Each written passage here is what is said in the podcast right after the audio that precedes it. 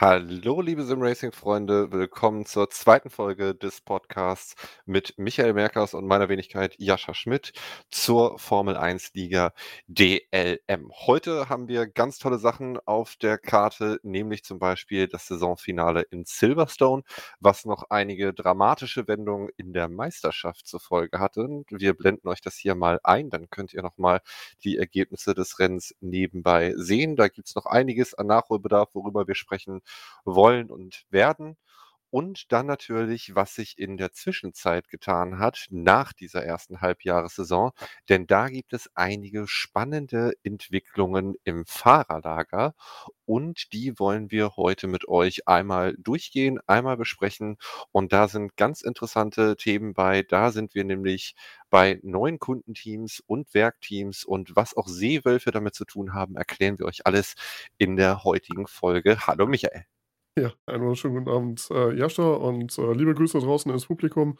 Schön, dass wir heute hier die zweite Folge des Podcasts aufnehmen und du hast es schon gesagt, einige Themen warten auf uns. Äh, bin gespannt, was wir hier Schönes dementsprechend hervorbringen können. Ja, und ich würde sagen, wir gehen direkt rein, weil in Silverstone gab es nämlich ein Duell, was mindestens genauso spannend war wie das Duell, was sich schon durch das ganze erste Halbjahr zwischen Michael und Emra gezogen hat, nämlich das um Platz 3 zwischen Daniel Weiß und Tobias Kantert.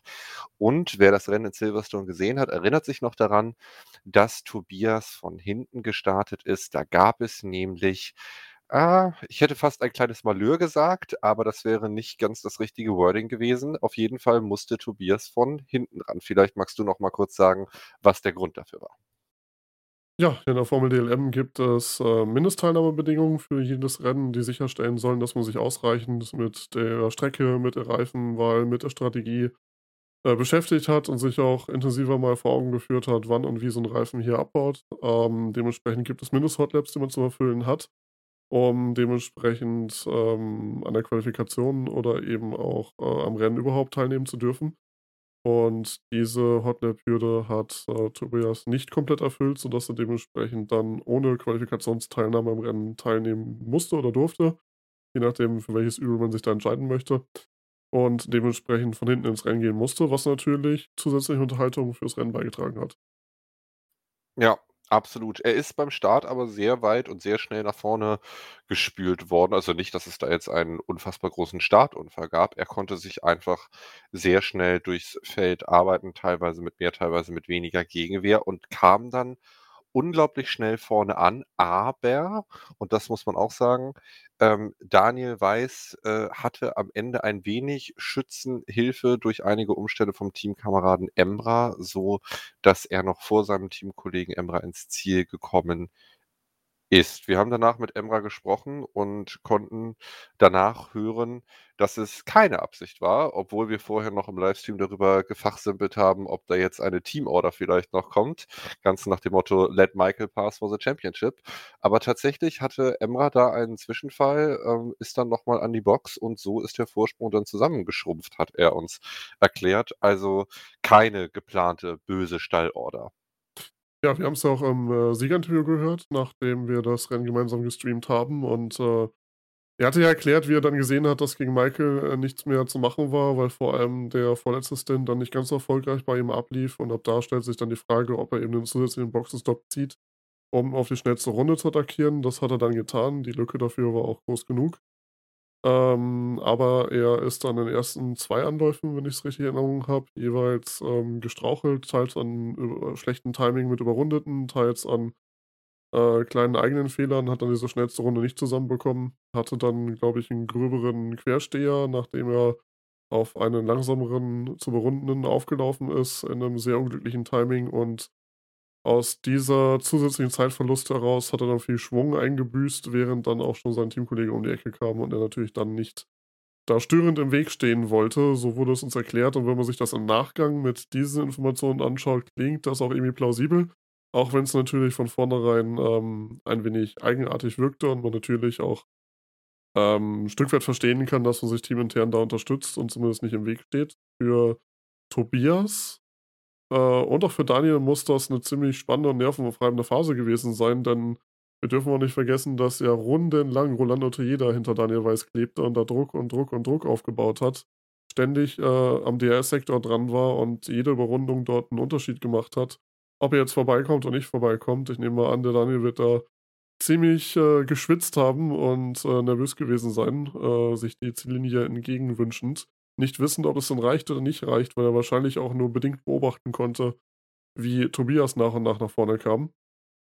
Und ja, das war eigentlich 'ne ziemlich dramatische Nummer zwischen denen, wenn man bedenkt, wie sehr dann noch die letzte Runde 'n Unterschied gebracht hat und da alles noch mal über 'n Haufen gewirbelt wurde durch dann eben Daniel Weiss, der noch an Emrah Mojanovic vorbeigekommen ist und dann doch eben die entscheidenden Punkte geholt hat, die er brauchte, um in der Fahrerwertung Platz 3 einzunehmen, eben doch hauchdünn vor Tobias Kanter zu bleiben, der 'ne starke Aufholjagd gezeigt hat und auch, äh, 'ne Kuriosität, nämlich 'ne Durchfahrtsstrafe durch Pitlane Speeding mitverarbeiten musste. Das war ja quasi das 2. Ding, was ihm im Rennen etwas zurückgeworfen hat, nachdem er in der Startphase äh, noch von der Kollision profitieren konnte, aber eben von hinten starten musste. Habe ich die äh, die Pitlane-Strafe für Speeding, da wurde er ja reingedrückt quasi in die Pitlane, so war's ja, ne? Das heißt, so I ist es zustande gekommen. So so sah es zunächst aus und so ist es tatsächlich auch an die Reco übergeben worden, um's zu prüfen, aber die Reco hat tatsächlich festgestellt, ähm, dass er eben nicht reingeschoben worden ist, sondern dass es zwar 'ne hauchdünne Berührung gegeben hat, die aber etliche Meter schon vor der, äh, Pit-Limiter-Linie gewesen ist und der Hm. Tobias selber tatsächlich auch gar nicht mit überhöhter Geschwindigkeit in die Box reingegangen ist, sondern raus. Er hat schlicht und ergreifend zu früh den Limiter gelöst und, äh, das sah nur zufällig komisch aus in dem Zusammenhang. Ach so, okay. Ich erinnere mich nämlich noch dran, als wir die Szene hatten während des Rennens, da habe ich ja noch von von Karma und ausgleichender Gerechtigkeit Ja. gesprochen, weil der Tobias Kanter, ohne seine Leistung in irgendeiner Form schmälern zu wollen äh, er hatte natürlich den Vorteil, dass bei seiner Aufholjagd gewisse Leute wie Matthias Eggert und Michael Timp nicht die Leistung aus den vorigen Rennen hatten. Vorher hatten wir Matthias Eggert und Michael Timp gesehen, wo man gedacht hat, die fahren so stark auf auf einmal. Was ist denn bei denen irgendwie ins Frühstücksmüsli gemixt worden? Und in Silverstone war es ein wenig verhaltener und dazu hatten wir noch den Vorfall, der ja etwas kontrovers war mit Ersin Pinar, der sich nicht einmischen wollte, was ja auch ein sehr, ähm, nobler und fairer Punkt ist, den man ihm auf der einen Seite zugutehalten kann, dass er sagt, das ist grade um geht's hier ums Treppchen, um die Position in der Fahrermeisterschaft, wo 2 Teams das miteinander ausfeiten. Da möchte man weder einen bevorteilen noch irgendwie benachteiligen. Deswegen hält man sich da raus. Am Ende hat er's natürlich dann genau wie die anderen beiden, die da nicht 110 % ihrer normalen Leistung gezeigt haben, es dem Tobias einfach gemacht, weil normalerweise wäre nach 'ner Durchfahrtsstrafe, also dieses Stop and Go oder was also auf jeden Fall die Strafe, dass er noch mal in die Pitlane musste, wäre das eigentlich gegessen gewesen, dass er Daniel Weiss noch einholt, aber dass er halt da so wie ein Messer durch heiße Butter durchs Feld schießen konnte, zweimal insgesamt, das hat ihm schon geholfen. Das kam ihm schon sehr zugute. Das das darf man halt bei aller Liebe nicht wegdiskutieren, dass er da passive Schützenhilfe aus dem Mittelfeld bekommen hat. Das ist definitiv so und das erinnert so 'n bisschen an die Schumacher-Zeit Ende der 90er, als er dann in den Meisterschaftskämpfen verwickelt wurde und plötzlich alle Ferrari-Kundenteams beiseite gesprungen sind bei Überrundungen und auch bei Überholmanöver kurz vor Boxenstopps ihn mehr oder weniger vorbeigewunken haben. Was aber natürlich umgekehrt teilweise bei, äh, McLaren oder Williams auch nicht ganz anders war. Äh, aber man merkte natürlich, dass da gewisse Fahrer und gewisse Team Teams mit Sympathien dabei sind, die sich weniger im Weg stehen und mehr unterstützen als andere. Und das kann man natürlich auch hier grundsätzlich nicht verübeln, dass man da jetzt im letzten Rennen nicht, ähm, im schlimmsten Fall durch 'n Unfall oder durch durch, ähm, 'nen sch 'n Dreher zum völlig falschen Zeitpunkt, weil man so sehr dagegen gehalten hat, äh, irgendwie die Meisterschaftsentscheidung mit eingreifen möchte. Andererseits, ähm, ja, hätten wir natürlich für die allgemeine Unterhaltung an der anderen Stelle gern mehr Gegenwehr gesehen. Ja. Dennoch muss man sagen, dass die Dramatik trotzdem da war und dass es super spannend war zu beobachten, ob's jetzt klappt oder nicht klappt. Wir haben eben Rolando erwähnt, der wirklich bis zuletzt an Daniel Weiss dran klebt und alles versucht hat. An Ersin Pinar hat sie umso mehr gegenwehrfreier vorbeigewunken. Da gab's von beiden etwas. Und in der Summe dürfen wir halt auch nicht vergessen, dass tatsächlich Silverstone ein Rennen war, in dem im gesamten Feld relativ wenig Boxenstops absolviert worden sind. Auch die Fehlerquote, was Dreher, Abflüge, Frontspoilerverluste und so weiter angeht, war schon erheblich geringer, als das in, ähm, Brasilien oder Imola äh, Quatsch, in Barcelona oder Imola der Fall war. Ähm, allerdings hat das auch dazu geführt, dass natürlich zu unterschiedlichen Zeitpunkten unterschiedliche Leute mit komplett unterschiedlichen Reifenzuständen unterwegs waren. und sind dementsprechend, gerade dann, wenn der Reifen äh, kurz vorm Boxenstopp war, nicht mehr allzu viel Gegenwehr leisten konnten, was man natürlich auf so einer reifenmördernden Strecke wie Silverstone, gerade mit der Vierfach-Kurvenkombination rund um Maggot, Chapels und Beckett durchaus äh, berücksichtigt. Und ich denke, das Mhm. hat in manchen Situationen durchaus mit reingeflossen. Aber es war auf jeden Fall eine interessante Aufholjagd von Tobias. Ja. Und gleichzeitig viel Druck von Rolando. Die werden beide kein einfaches Leben gehabt haben in den Rennen. Und ich denke, dass Daniel Weiß, äh, hätte sich das aussuchen können, das sicherlich äh, locker hätte haben wollen. Und Tobias eben genau den Druck geliefert hat und genau das Drama geliefert hat, was es brauchte. Denn aus eigener Kraft, muss man sagen, hätte er es nicht geschafft. Und das hat auch wirklich erst die letzte Runde auf den Kopf gestellt. Da war viel Unterhaltungswert drin. Und deshalb freut man sich natürlich auch auf die Fortsetzung dieses Duells in der nächsten Saison, denn die Vorzeichen sind dann nochmal ganz andere. Die Vorzeichen sind andere und um das eine Thema noch mal abzuschließen und ohne die Büchse der Pandora zu öffnen, es ist ja 'ne Sim-Racing-Krankheit, äh, auch in anderen, äh, Ligen, jetzt nicht nur in Formelligen, sondern auch im GT-Sport, im Sim-Racing, ist es ja manchmal so, dass vor allem, auch wenn 'ne Saison schon angebrochen ist, teilweise keine Fahrer mehr dazugenommen werden aus Angst, es könnte irgendwie in einen Meisterschaftskampf eingreifen. Ich belächle das immer so 'n bisschen aus dem Grund, weil ich finde, vom Rennen 1 an muss man mit allen Fahrern im im Feld klarkommen und die überholen, wenn man vorne sein möchte. Warum das dann in den letzten Rennen anders sein sollte, erschließt sich mir manchmal nicht so ganz, aber das ist so eine der Eigenarten aus dem Sim-Racing, mit denen wir vielleicht einfach leben müssen. Aber Erstaunlich ist, dass viele andere Ligen keine Mindest-Hot-Laps fordern, aber dann Leute zum letzten Rennen nicht mehr zulassen. Ich finde, wenn die Leute gut vorbereitet sind, zeigen, dass sie sich aufs Rennen vorbereitet haben, können sie immer fahren. Und, ähm, ist ob sie ob sie durchs Gegenhalten oder Mitfighten dann in 'ne Meisterschaft mit einkämpfen oder nicht einkämpfen, das ist beim ersten Rennen genauso wie beim letzten Rennen. Das ist Ähm absolut richtig. i ich finde, wichtig ist einfach, dass die Leute sich gut aufs Rennen vorbereiten, dementsprechend keinen Risikofaktor darstellen für sich und für andere. Jeder kann mal 'n Dreher haben, jeder kann sich mal 'n Frontspoiler zerschlagen, jeder kann sich auch mal leicht verschätzen. Und jeder kann auch, ähm, aus der Cockpit-Perspektive mit diesen neuen Chassis vielleicht sich mal um 'n paar Zentimeter verschätzen, wenn's um Zweikampf geht, also wirklich auf die letzte Rille geht. Ähm, das kommt auch bei den besten Sim-Racern mal vor, aber Leute, die komplett unvorbereitet ins Rennen reingehen, äh, überhaupt gar nicht wissen, wie so 'n Reifen abbaut und wann die Karre wirklich anfängt zu rutschen und dann jemanden abräumen, einfach nur, weil sie sich scheiße vorbereitet haben, dafür habe ich kein Verständnis. Ja. Und ich finde, ähm, jeder, der sich vernünftig vorbereitet, sollte auch Rennen fahren. Absolut, bin ich total bei dir. Aber du hast es grade schon angesprochen, die Karten sind neu gemischt. Tobias Kantert, äh, die Überleitung nehme ich gleich einfach mal auf, der fährt nicht mehr mit Michael Tienes zusammen, sondern an der Seite von Michael Tienes gibt es einen neuen Mitstreiter, nämlich den Bastian Kolb. Ja, ein neuer Kollege, der aus 'ner Partnerliga hierher gekommen ist, ähm, der auch Roland Tejeda schon ziemlich gut kennt. Ironischerweise sind die in der Partnerliga nur einen Punkt voneinander getrennt. Äh, werden sich also sehr drauf brennen, dieses Duell auch bei uns, äh, fortzusetzen, dann mit 100% äh, Renndistanz und eben der Schwierigkeit der Reifenstrategie, die hier auf FSR, äh, Mod 'n sehr spezielles Thema ist. Und da bin ich mal gespannt, wie das Duell dann bei uns, äh, aussehen wird zwischen den beiden. Und du hast es gesagt, äh, Bastian Kolb tritt dabei gleich schon in ziemlich große Fußstapfen, denn er wird Tobias Kanterts Platz einnehmen in dem Team, das sowohl Fahrer als auch Teamwertung für sich entschieden hat. Dementsprechend wird man natürlich relativ hohe Erwartungshaltung daran richten, wie viele Punkte er wohl einholen muss in der nächsten Saison, um halt eben dieses Ziel Titelverteidigung, ähm, mit nach vorne zu bringen. Und, ähm, ja, ich hatte ja letzte Woche das Vergnügen, 'n kleines Interview mit ihm zu führen, was auch auf unserem Kanal online ist. Er sieht sich dieser Aufgabe gewachsen und freut sich auf die Herausforderung. Das waren schon mal recht interessante Worte. Ich denke, dass er an der Seite von Mike von Michael auch sehr schnell sehr viel lernen kann, aber eben auch muss, um dieser neuen Konkurrenz gewachsen zu sein. Jetzt ist natürlich die Frage, wo du das Interview ansprichst, für die Leute, die das noch nicht gehört haben und, äh, die jetzt grad gehört haben, wie groß die Fußstapfen sind. Hast du Bastian gefragt, ob er sich mehr als Bottas oder mehr als Russell sieht? Der direkte Vergleich ist tatsächlich nicht gefallen, werden wir mal nachholen bei der nächsten Gelegenheit.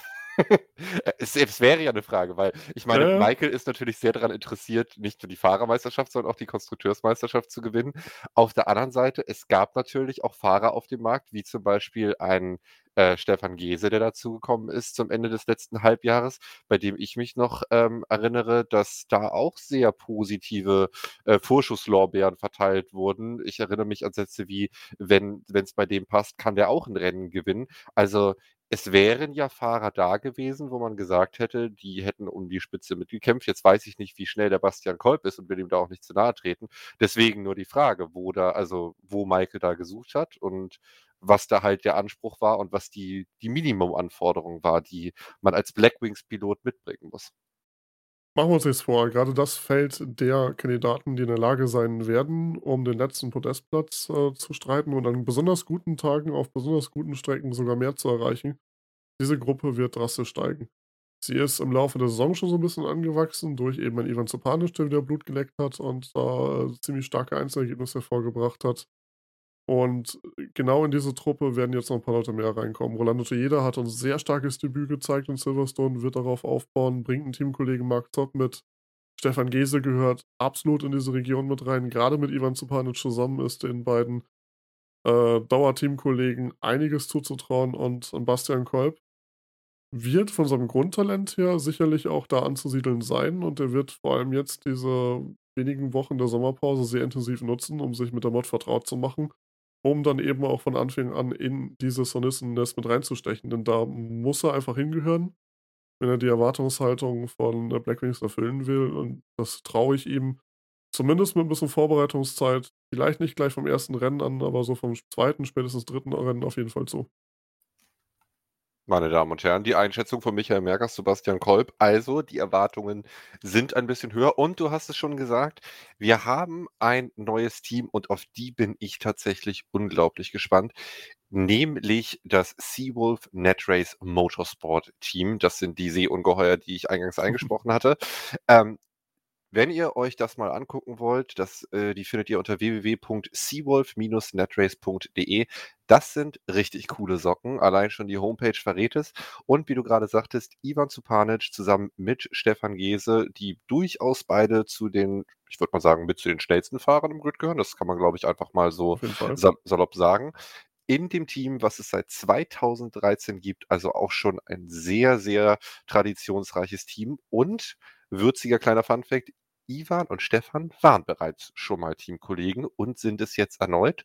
Und bei der Seawolf Netrace Academy ist als 2. Fahrer der Tobias Kantert gemeldet, wo man vielleicht mutmaßen kann, na, wollte er aus dem Schatten von Michael treten, will er jetzt selber mal ein Team leiten. Ich ziehe noch mal 'nen Bottas-Vergleich heran, so wie Bottas bei Alfa Romeo. Man stellt den Rookie an die Seite und sagt: „Du mit der Erfahrung gehst jetzt vorne ran. Du bist jetzt hier unser Leitwolf.“ Wäre ja auch 'ne Erfahrung für Tobias Kantert, ne, der ja, ich ich will jetzt nicht sagen, als Sidekick gesehen wurde, aber der Fokus lag jetzt in den letzten Rennen schon deutlich auf dem Michael gegen Emrah-Duell.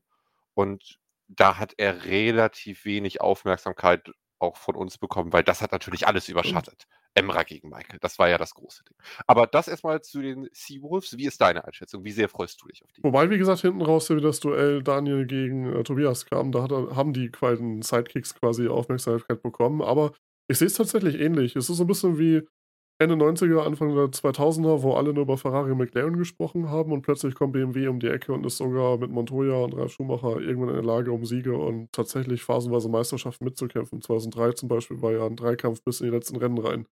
Und so ähnlich sehe ich tatsächlich Seawolf und Tobias Kantert. Es gibt 2 richtig große Teams, die sich jetzt etabliert haben, die um die Siege kämpfen, die um die Meisterschaften kämpfen. Die haben jetzt ihre Partnerteams und Kundenteams dazu. Und eine komplett 3. neue Partei ist plötzlich aus dem Nichts wieder zurückgekommen, nämlich Seawolf und das gleich mit 2 Teams, die beide sehr interessant und spannend aufgestellt sind. Auf der einen Seite Tobias Kantert, genau wie du schon sagst, raus aus dem Schatten von Michael Tienes, rein in ein neues Abenteuer.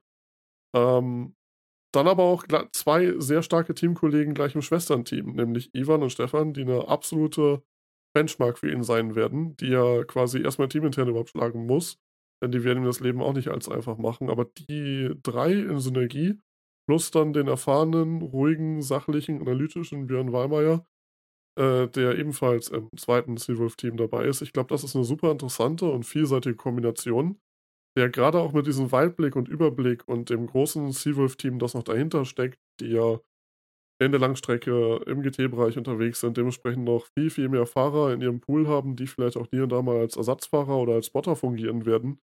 Denke ich, ist das 'n richtig groß aufgestelltes, interessantes Team, das, wie du ja schon sagst, auch richtig cool sich selbst darstellt und auch, äh, viel Liebe in die Außendarstellung durch ihre Homepage und Social Media, äh, aufbringt, auch mit ihrem Ja. eigenen Merchandise und Ähnliches. Ähm, habe die auch schon 'n paarmal persönlich getroffen. Jörn Weimayer wohnt nicht allzu weit von mir entfernt, knapp 'ne Autofahrstunde. Die sind auch eben so cool drauf, wie sie sich darstellen, sind, äh, lange Zeit schon dabei, 2013 hattest du eben gesagt. Genau. Und haben auch einige Jahre davon in der DLM absolviert, äh, sowohl in der Formel-DLM als auch eben in früheren Tourenwagen-Serien. Von daher schon irgendwo fester Bestandteil unserer langen, langen Geschichte und ich bin sehr froh und glücklich, dass diese gemeinsame Geschichte sich jetzt noch mal fortsetzt und das auch noch mit so einem interessanten, äh, Fahrerkader. Denen ist diese überraschende, neue, spannende 3. Kraftsituation durchaus zuzutrauen, die den großen beiden das Leben schwer macht. Und das ist der Punkt, diese 3. Kraftsituation, da baut sich ja auch auf der anderen Seite noch was auf, weil natürlich war auch Michael Tinis nicht untätig und hat sich gesagt: „Okay, alles klar, Kundenteams kriegen wir auch“, weil natürlich ein Michael Tinis, der auch sehr hilfsbereit ist, der vom Setup-Bau sehr viel Ahnung hat, der 'n absoluter Maniac ist, wenn's um Training geht, 'n total Verrückter im positiven Sinne. Der hat natürlich auch viel Wissen, was er weitergeben kann. Und bei ihm als Kundenteam unter seiner Leitung gibt es noch die Whitehawks, das neu gegründete Team mit Ersin Pinar und tatsächlich Matthias Eggert als Fahrer. Und Niedersachsen Racing mit Michael Timp und Jens Gürtler ist auch noch ein Kundenteam von den Blackwings und ich glaube tatsächlich mit Michaels, äh, ich will jetzt nicht sagen Coaching, aber einfach durch diese Kooperation und Zusammenarbeit würde ich auch 'nem Ersin Pinar und 'nem Matthias Eggert zutrauen, einen Schritt zu machen, dass sie vielleicht auch Nadelstiche setzen können und auch andere Teams, die so den Anspruch auf P3, P4 in Rennen haben, auch mal ärgern können, wenn's dann wirklich darum geht, wenn ihnen die Strecke liegt und wenn das Setup passt, halte ich das nicht für ausgeschlossen. Ja, neben Ivan Supanic, den wir eben schon beleuchtet haben, der ja, ähm, auf Anhieb seine Bissigkeit und Angriffslust gezeigt hat in dem Moment, wo er da in Barcelona wieder Fuß gefasst hat, haben wir schon oft durchleuchtet. Das ist eine der spannendsten Personalien aufm Fahrermarkt. Äh, selber haben wir auch Ersin Pinar attestiert, der ja aus dem Nichts plötzlich wieder daherkam und, äh, auf Anhieb gleich richtig starke Rennleistungen gezeigt hat. Beide bringen extrem viel Talent und Potenzial mit und beide wussten wir, dass sie durchaus sehr beliebt sein werden aufm Fahrermarkt. Äh, dass Ersin dann entsprechend mit Matthias in einem Team fahren wird, hat mich ehrlich gesagt ziemlich überrascht, weil von ihren Charakterzügen her, von der Art und Weise, wie sie so kommunizieren und wie sie sich so geben, hatte ich nicht geahnt, dass die beiden sich so gut verstehen. Das ist für mich 'ne positive Überraschung. Und, ähm, ich finde, deren beiden Saisonverlauf könnte unterschiedlicher kaum gar nicht sein. Der Ersin Pinar war 'n paar Jahre lang weg vom Sim-Racing, kam wieder her und hat auf Anhieb quasi Fuß gefasst und musste mehr oder weniger noch mit Elektronik so 'n bisschen klarkommen und mal vernünftiges Qualifying fahren, aber sah von Anfang an, da ist Talent da und er fühlt sich wohl mit diesem Wagen. Während es bei Matthias Eggert eher umgekehrt war. Er hat sich anfangs 'n bisschen schwer getan, ähm, musste sich so 'n bisschen zurechtfinden, aber, hm, er ist einer derjenigen, der am allermeisten von diesen Tipps und Unterstützung, ähm, der siegreichen Fahrer mit profitieren konnte und sehr schnell dann auch Schritte nach vorne gemacht hat, die sofort in der Qualifying-Leistung, aber eben auch in der Rennpace wiederzusehen waren.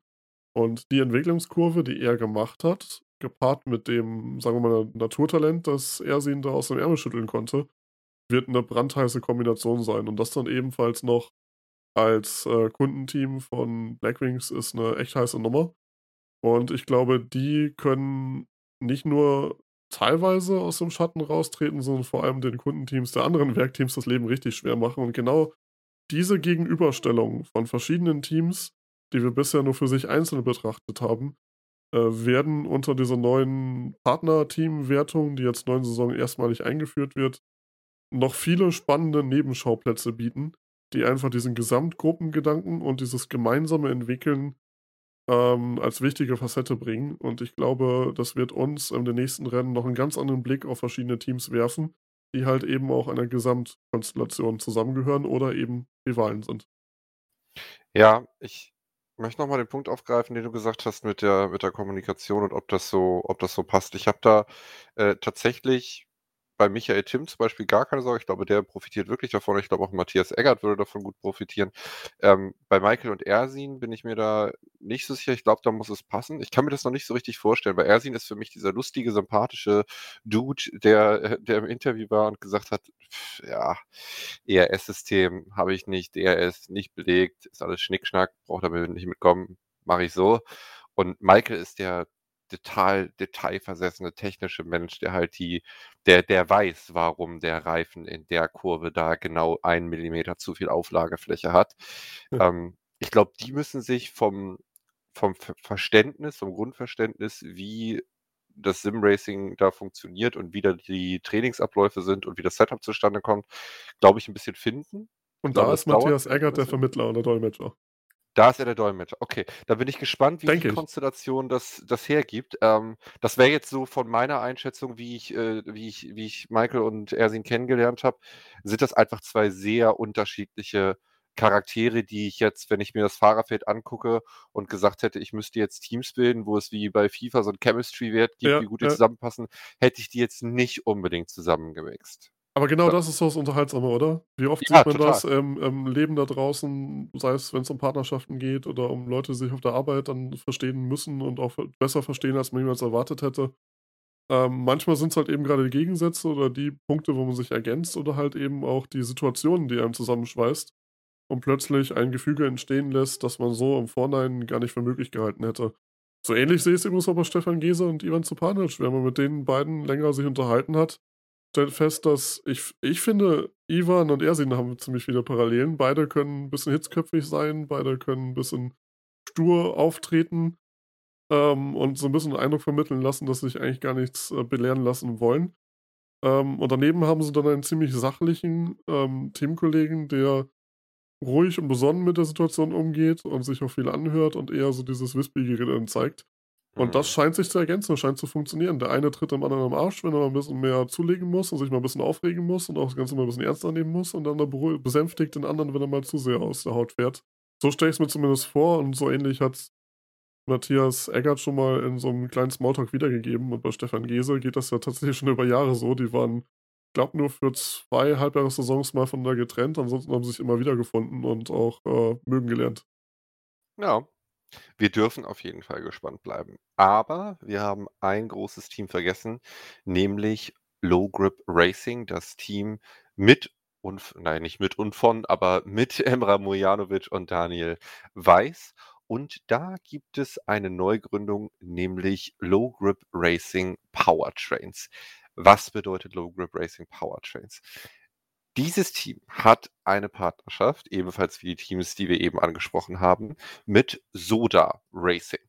Und welche Teams gehören dazu? Wir fassen es einmal kurz für euch zusammen. Die Partnerschaft umfasst einmal Soda Racing mit dem Team von Rolando Tejeda und Marc Zopp als zweiten Fahrer und Hansa Racing mit Justin Habermacher, der ja zum Ende der letzten Saison auch schon eingestiegen ist und abgesehen von seinem Motorproblem in Spanien schon wirklich gezeigt hat, zu was er in der Lage ist. Und Justin Habermacher wird Alexander Klemp an der Seite haben, der sogar einen Punkt äh, vor Matthias Eggert gelandet ist, wenn ich es in der Wertung jetzt noch richtig sehe. Genau, Hansa Racing, also in der nächsten Saison noch viel mehr on fire, als wir schon gesehen haben. Denn äh, Justin Habermacher nicht mehr allein unterwegs, sondern verstärkt durch Alexander Klemp, der, wie du schon richtig gesagt hast, in äh, Silverstone die entscheidenden Punkte geholt hat, bei Abwesenheit von Ivan Zupanic und dann in der Teamwertung noch an Lauten Racing mit Matthias Eggert vorbeizugehen. Um einen einzigen Punkt, also auch eine recht enge Geschichte. Äh, bei Alexander Klemp muss man sagen, dass er noch recht unerfahren im Sim-Racing gewesen ist, bevor er hergekommen ist. Dementsprechend auch einen relativ hohen äh, Rückstand in der Pace sowohl auf eine Runde als auch im Rennen anfangs mitgebracht hat. Und so die ersten kleinen Entwicklungsschritte in der Pace gemacht hat. Vor allem allerdings finde ich es beeindruckend, dass er trotz des Pace-Rückstands verhältnismäßig fehlerfrei geblieben ist und den Wagen sehr selten neben die Strecke bewegt hat und schon gar nicht zerlegt hat. Wenn ich mir die Ausfallquoten in der Saison so anschaue, vor allem als das ERS-System Update gekommen ist in äh, Imola oder eben auch verschiedene unterschiedliche Einzelfälle, die in Kanada zu Ausfällen geführt haben, dann finde ich, dass Alexander Klemp besonders dadurch positiv hervorsticht, dass er eben zuverlässig ist und den Wagen ins Ziel bringt, dementsprechend auch die Punkte hamstert, die es da zu holen gibt. Und das waren gar nicht mal wenige. Äh, wenn er mit dieser Tugend und diesem Durchhaltevermögen jetzt noch ein bisschen Speed zulegt, und das wird er bei Racing mit Sicherheit tun, alleine schon dadurch, dass er mit äh, Justin gemeinsam testen kann und von seinen Erfahrungen, die ja schon seit 2017 laufen, ein bisschen profitieren kann. Aber vor allem natürlich das Team als solches in diesem Verbund mit von gemeinsamer Setup-Entwicklung profitieren wird, dann bin ich sicher, dass äh, Alexander Klemp wahrscheinlich die größten Sprünge machen wird in der nächsten Halbjahressaison. Ganz einfach, weil er noch recht viel Rohpotenzial mitbringt und auch ähm, gewillt ist, dazu zu lernen. Was meiner Meinung nach eine ganz wichtige Eigenschaft ist. Und dieses Team, Hansa Racing, das sich ja auch ähm, sehr sympathisch auf äh, Instagram darstellt und ja auch mit einem Renningenieur, äh, Ricardo Böckmann, schon aus der Vergangenheit bekannt, ähm, zusätzlich ausgestattet ist, denke ich, werden die ein sehr spannendes Team werden in der nächsten Halbjahresmeisterschaft. Ja, und die Partnerschaft mit Low Grip Racing Powertrains geht ja noch viel tiefer. Ich möchte da einmal aus der Pressemitteilung von Ihnen zitieren, die anfängt mit Liebe Motorsport-Enthusiasten und nach kurzen Einleitungsworten nochmal der vollständige Name des Projektes, nämlich Low Grip Racing ANM Group Powertrains. ANM Group ist ähm, ein Bauunternehmen, ein Immobilienunternehmen ähm, und das ist einer der Hauptsponsoren von Low Grip Racing. Und ich zitiere, wir sind zudem stolz darauf, bekannt zu geben, dass die ANM Group nun Hansa Racing als Sponsor unterstützen wird. Diese wertvolle Partnerschaft wird das Team mit zusätzlicher Stärke und Ressourcen ausstatten, um auf den Rennstrecken noch erfolgreichere Leistungen zu erzielen. Und außerdem Zitat, der Vertrag zwischen den beiden Teams wurde gestern Abend offiziell unterzeichnet und sieht eine langfristige Zusammenarbeit vor. Das heißt, das ist nicht einfach aus der Not heraus geboren, nach dem Motto, der Not frisst der Teufel fliegen. Wir müssen jetzt irgendjemanden finden. Die anderen haben auch Kundenteams, sondern da scheint im Hintergrund wirklich Gespräche stattgefunden zu haben, wo man gesagt hat, wir beide die nächsten vier, fünf Saisons wir ziehen das zusammen richtig auf, wir füttern euch da richtig durch, wir machen mit euch das Coaching, wir gehen da Motec-Daten durch und bringen euch richtig auf Zack. Und das ist auch wieder, wenn so eine Partnerschaft entsteht, habe ich da auch keine Zweifel dran, dass das selbst erklärte Ziel ist, das muss eigentlich so die dritte Kraft werden. Das klingt so für mich. Vor allem auch da wieder der Vergleich ähm, zum Team, das vermutlich auf einem ähnlichen Level unterwegs sein könnte im Hause Blackwings, wird da natürlich eine spannende Fragestellung sein. Justin Habermacher hat Grundpotenzial gezeigt, ähm, aber ebenfalls auch noch eine gewisse Ausfallanfälligkeit. Justin Habermacher ist mit verschiedenen kurzen Auszeiten seit 2017 dabei, Emra Mujanovic seit 2016, die haben sich ja also auch schon ein paar Jahre kennenlernen dürfen. Und so grundunterschiedlich wie sie auch sind, äh, dadurch, dass Justin einfach ein sehr ruhiger und sehr zurückhaltender äh, junger Schweizer ist ähm, und Emra doch als äh, vom Wesen her sehr viel lebendiger ist und äh, ja auch ziemlich witzig drauf ist. Aber die beiden verstehen sich super, die beiden hatten von Anfang an schon immer einen guten Draht zueinander und da hat es immer schon eine gewisse Unterstützung zwischen den beiden Nachbarländern von uns gegeben. Ähm, und das passt einfach super zusammen, dass das jetzt auch in diese Teamkooperation übergegangen ist. Denn dadurch wird Justin so ein bisschen in eine Führungsrolle bei Hansa, glaube ich, äh, aufsteigen und auch da ein bisschen mehr von seiner Erfahrung unterbringen. Gleichzeitig aber auch ein wichtiges Bindeglied halt eben in dieser äh, Teamkooperation darstellen. Und wie gesagt, die Konkurrenz bei Blackwings, die ist riesig. Wir haben es eben mit Blackwings angesprochen. Wenn man mit denen auf einer Augenhöhe unterwegs sein will, ist das schon eine Herausforderung. Andererseits muss man sagen, dass sie Niedersachsen Racing von der reinen Pace her durchaus äh, im Griff hatten, was Justin Habermacher zumindest angeht. Und das traue ich einmal Alexander Klemp ebenfalls zu. Also die Parallele, zum einen gegen Niedersachsen Racing, die es ja eben auch durch ihre Konstanz geschafft haben, punktgleich mit ALS äh, quasi den dritten Platz in der Teamwertung einzunehmen, dadurch, dass sie ihren mangelnden Speed immer wieder durch Zuverlässigkeit, durch doppeltes Punkten ähm, haben ausgleichen können, sind die natürlich auch nicht wegzureden. Und das in dieser Konstellation mit dem entsprechenden Entwicklungsschub, der da wohl jetzt auch dann kommen wird, ist das genau die spannende Herausforderung für Hansa Racing, die natürlich gleichzeitig aber eher den Blick nach oben werfen und am liebsten wahrscheinlich äh, White Wings herausfordern möchten. Ersin Pinar und Justin Habermacher haben wir, glaube ich, auch schon zwei, dreimal sehr nah auf der Strecke gesehen. Vor allem in Barcelona hatten sie einen interessanten Zweikampf zusammen.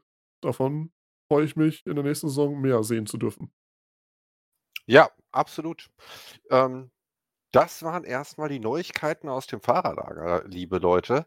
Eine kleine haben wir noch vergessen, die reiche ich nach bei Seawolf NetRace F1 und bei Seawolf NetRace GP ist Benjamin Gilczynski, ich hoffe, ich habe das richtig ausgesprochen, ansonsten pardon, der gemeldete Ersatzfahrer, der auch schon Erfahrung hat und äh, dessen Idol Michael Schumacher ist. Unter anderem. Momentan ist sein Lieblingsfahrer George Russell, habe ich mir sagen lassen und mir auch durchgelesen über ihn. Der wird einspringen, sollte mal jemand verhindert sein. Ja, niemand das, geringeres als der Serienmeister der früheren Jahre. Eine richtige Hausnummer. der natürlich dann zeigen muss, Vita. wie gut und wie schnell er sich mit diesem Fahrzeug vertraut machen kann.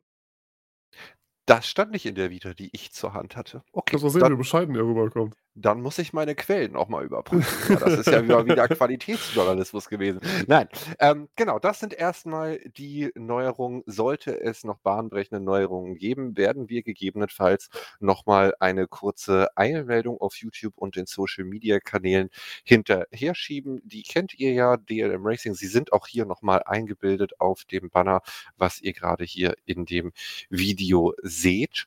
Und dann könnt ihr euch darauf freuen, dass wir in der nächsten nächsten Folge spannende Themen haben, wie zum Beispiel den äh, Streckenkalender. Da wurde ja auch noch ein bisschen abgestimmt, wenn ich das äh, richtig gelesen habe im Forum, ob man äh, da nochmal eine Wunschstrecke dazu nimmt. Ich weiß nicht, ob wir das hier schon verkünden wollen oder ob wir das noch geheim halten. Das kannst du ja gleich nochmal sagen. Und falls sich natürlich noch was im Fahrerlager ändert, kommen wir mit diesen Neuigkeiten gerne auf euch zu. Und wir würden uns natürlich freuen über rege Beteiligung auf unseren Social Media Kanälen auf Facebook, Instagram und hier auf YouTube. Wenn ihr uns einfach mal eure Einschätzung schreibt, wen ihr in der zweiten Halbjahreshälfte vorne seht, wem ihr die Meisterschaft zutraut, also die Fahrermeisterschaft und wer ihr glaubt, wer die dritte Kraft stellen kann und welches der Kundenteams in den doch ziemlich bunt gemixten Konstellationen da die Nase vorn hat. Wir freuen uns über eure Beteiligung und werden dann gegebenenfalls auch mal den ein oder anderen Text oder die ein oder andere Prognose vielleicht auch mal vorlesen im Vorlauf zu dem einen Rennen und, und unsere natürlich auch zu Besten geben, so wie wir das immer machen. Und Michael, hast du noch ein schönes Schlusswort für uns? Ja, neun von zwölf möglichen Teams sind eingeschrieben. Weitere Teams haben ihr Interesse bekundet. Die nächsten Tage und Wochen werden dementsprechend noch äh, sehr, sehr spannend, bevor es dann Ende August nach Ungarn geht. Von daher, wie du schon gesagt hast, halt unsere Social Media Kanäle im Auge, da wird noch viel passieren. Und äh, wer selber Lust hat, ins Lenkrad zu greifen, schaut einfach mal bei uns ins Forum und wird dann entsprechend die Mod über Steam Workshop runterladen und gerne bei uns auf dem Testserver ein paar Runden mit den Kollegen drehen und sehr herzlich und freundlich empfangen werden. Super. Damit verabschieden wir uns für heute mit der heutigen Podcast-Folge. Wünschen euch allen da draußen einen schönen Morgen, Tag oder Abend, je nachdem, wann ihr diesen Podcast hört. Und freuen uns auf euch, euch beim nächsten Rennen oder beim nächsten Podcast dann wieder begrüßen zu dürfen. Bis zum nächsten Mal. Bis zum nächsten Mal. Wie baut man eine harmonische Beziehung zu seinem Hund auf? Puh, gar nicht so leicht. Und deshalb frage ich nach, wie es anderen Hundeeltern gelingt, beziehungsweise wie die daran arbeiten. Bei Iswas Dog reden wir dann drüber. Alle 14 Tage neu mit mir, Malte Asmus und unserer Expertin für eine harmonische Mensch-Hund-Beziehung, Melanie Lippisch. Iswas Dog mit Malte Asmus. Überall, wo es Podcasts gibt.